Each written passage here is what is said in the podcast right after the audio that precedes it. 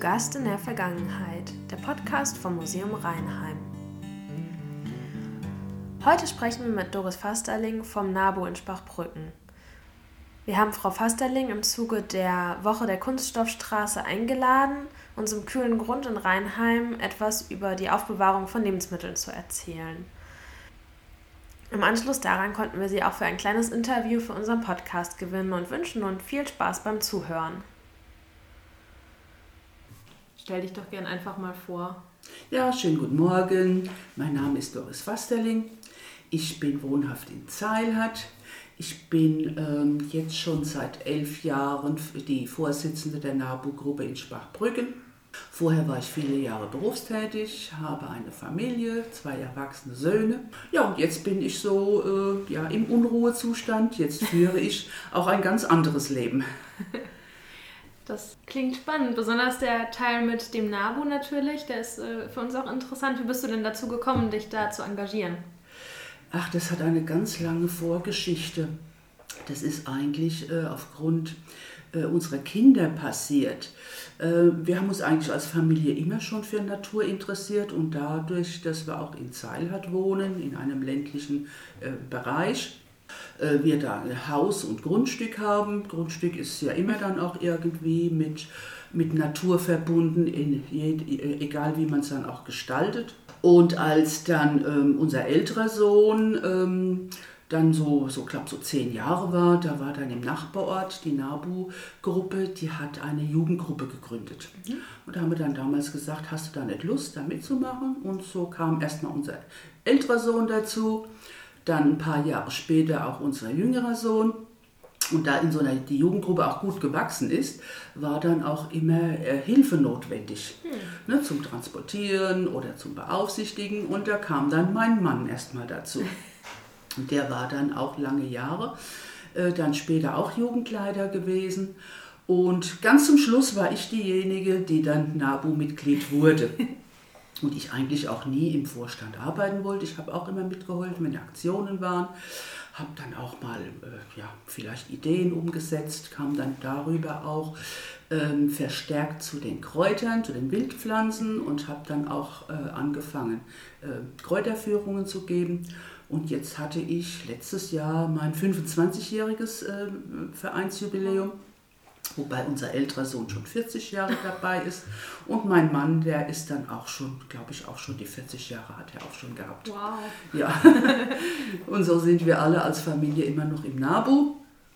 Ja, in verschiedenen Bereichen oder auch, auch, äh, auch bei, bei Arbeitseinsätzen und Veranstaltungen äh, sind wir auch mal in der Gruppe mit aktiv. Das heißt, dein Schwerpunkt jetzt sind auch immer noch die Wildkräuter?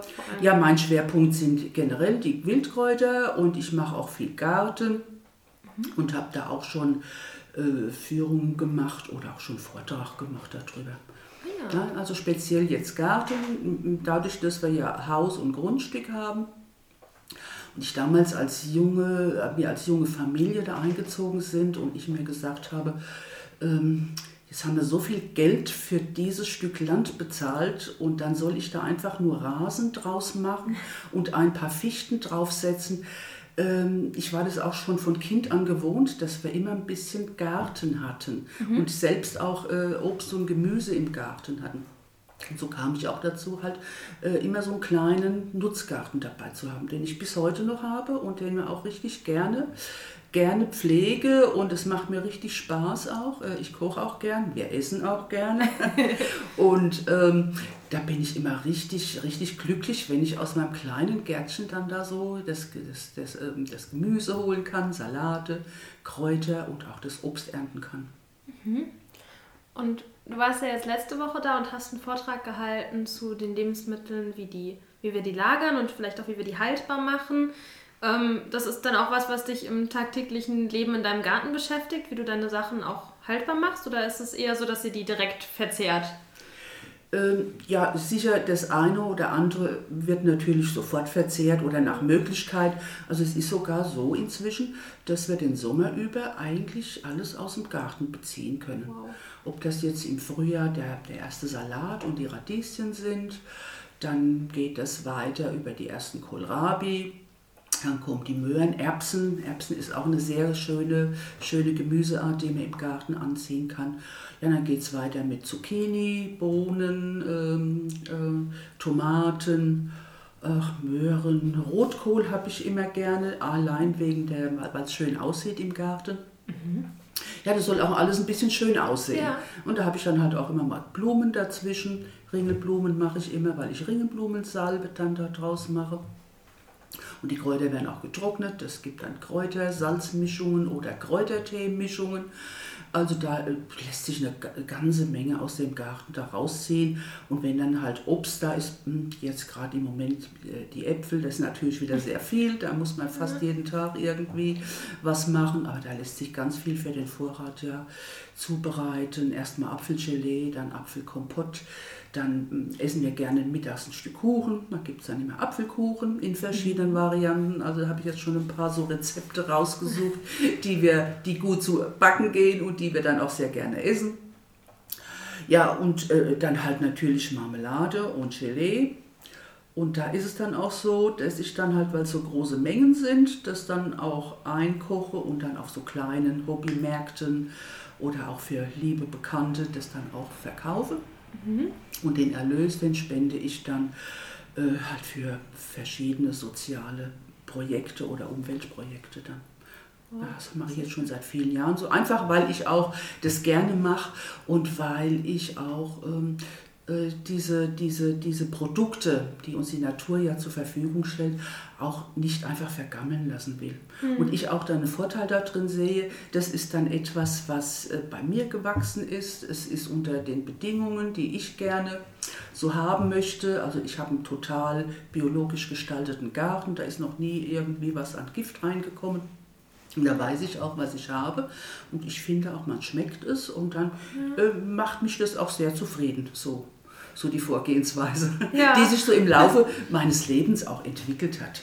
Ja, mm, und hast du beobachtet, dass in den letzten Jahren, also man hört ja dann viel von Umweltbewegungen, also gerade jetzt nochmal neu aufgeflammt, das gab es in den 80ern dann auch schon mal, aber dass jetzt auch mehr vielleicht junge Leute sich dafür interessieren, wie man, wie man mit den Ressourcen, die wir haben, anders und besser umgehen kann. Also gerade das, das Haltbarmachen und das Einkochen der eigenen Sachen. Hast ja. du das Gefühl, das kommt mehr oder?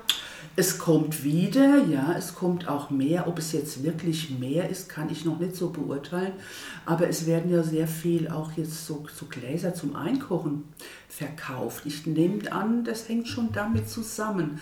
Und ich weiß auch, dass es auch junge Familien gibt, die auch so Einkochgläser wieder suchen, ne, die mhm. das auch so inserieren, dass sie das suchen und das dann auch ganz froh sind, wenn sie das irgendwie bekommen. Hängt natürlich damit zusammen, ob es jetzt ein genereller Trend ist, das glaube ich weniger. Mhm. Ich denke, dass halt wirklich einige Leute, junge Familien, die sich wirklich wieder darauf besinnen und die halt auch dann, auch so wie ich das so sehe, ihre eigenen Produkte dann verarbeiten, die das nicht wollen, dass das von irgendwo herkommt. Man weiß nicht, mhm. ähm, wie ist es produziert, wie, was wurden für, für, für Hilfsmittel zum, äh, zum Wachsen mitverwendet, was äh, wurde es eventuell gespritzt und die auch dann, denke ich, auch so ökologisch denken und auch nicht diese beiden Transportwege dann halt unterstützen wollen, die halt sich so sehr regional und vielleicht auch den Trend habe ich jetzt auch gesehen bei jungen Familien, die wirklich Obstbaumstücke suchen. Mhm.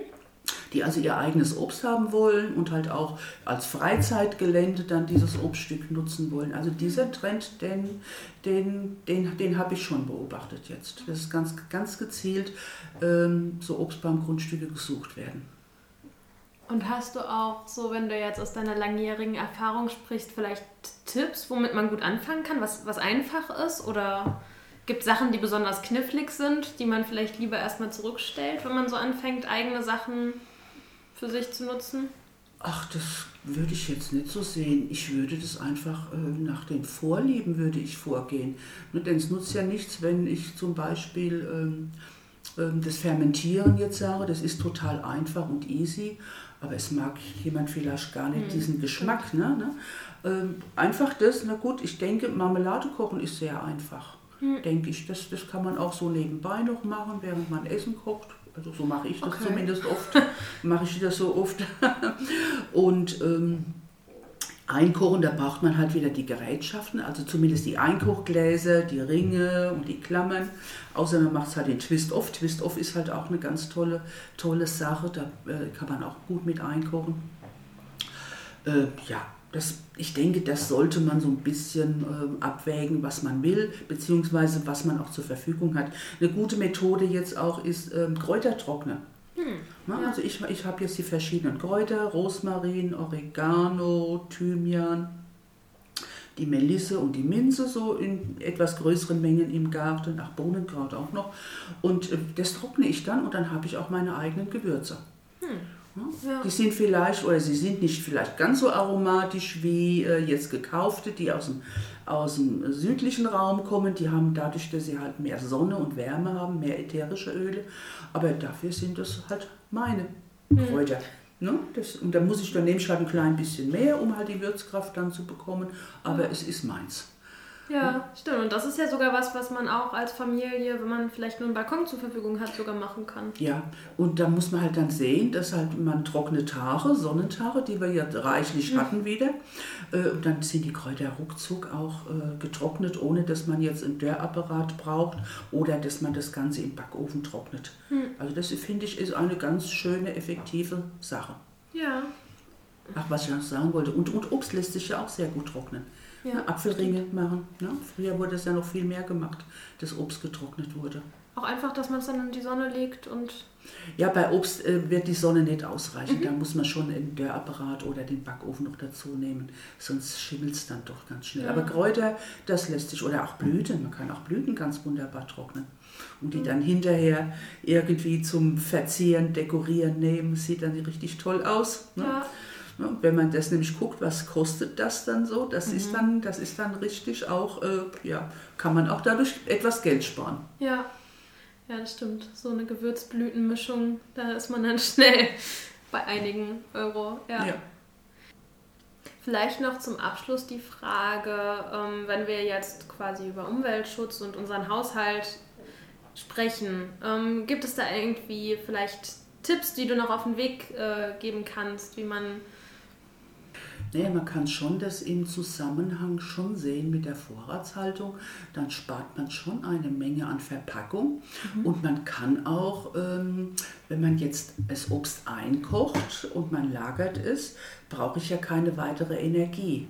Würde ich das Ganze jetzt äh, einfrieren, ne, der Gefrierschrank braucht ja schon eine ganze Menge an Strom, um das Ganze haltbar zu, äh, zu belassen. Ne? Ja. Und ich habe dann auch mitunter, wenn ich das einkoche, ähm, äh, ich habe es direkt, direkt parat, während ich die eingefrorene Ware ja erstmal ne, einen halben bis einen Tag auftauen lassen muss. Also ich habe dann sofort mein, mein Obst, hätte ich da, wobei eingekochtes Obst mag man heute nicht mehr so gerne.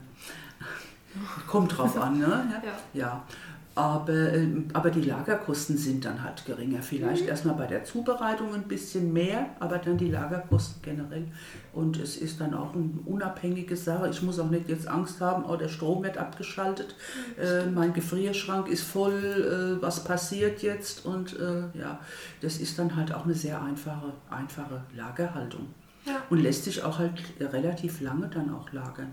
Es gibt ja, wie ihr das halt im Museum habt, ja jahrzehntealte eingekochte äh, Waren, aber das sind natürlich dann nicht mehr so appetitlich, aber nicht verdorben. Sie sind genau. ja nicht verdorben. Ja, ich würde auch sagen, wenn man die jetzt aufmachen würde, die sind halt ein bisschen gräulich alle, aber wahrscheinlich würden sie sogar noch ein bisschen schmecken. Ja, ja. Ja, das und ähm, ja, halt getrocknete Kräuter ist ja dann auch, ne? die sind dann fertig, sind getrocknet. Ich habe sie an der, an, der, an der Luft getrocknet.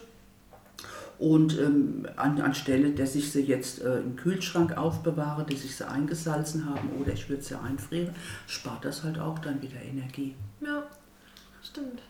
Dann hätte ich vielleicht noch zum Abschluss die Frage, wenn jetzt unsere Zuhörerinnen und Zuhörer interessiert sind, ganz besonders, du hast ja am Anfang die Kindergruppe erwähnt, die gibt es auch noch? Ähm, es, die hat, ähm, Ähm, geben tut's, ja. Wir sind gerade dabei, wieder einen Neuaufbau zu machen, weil mein Mann hat jetzt schon seit einigen Jahren die Gruppe nicht mehr geleitet.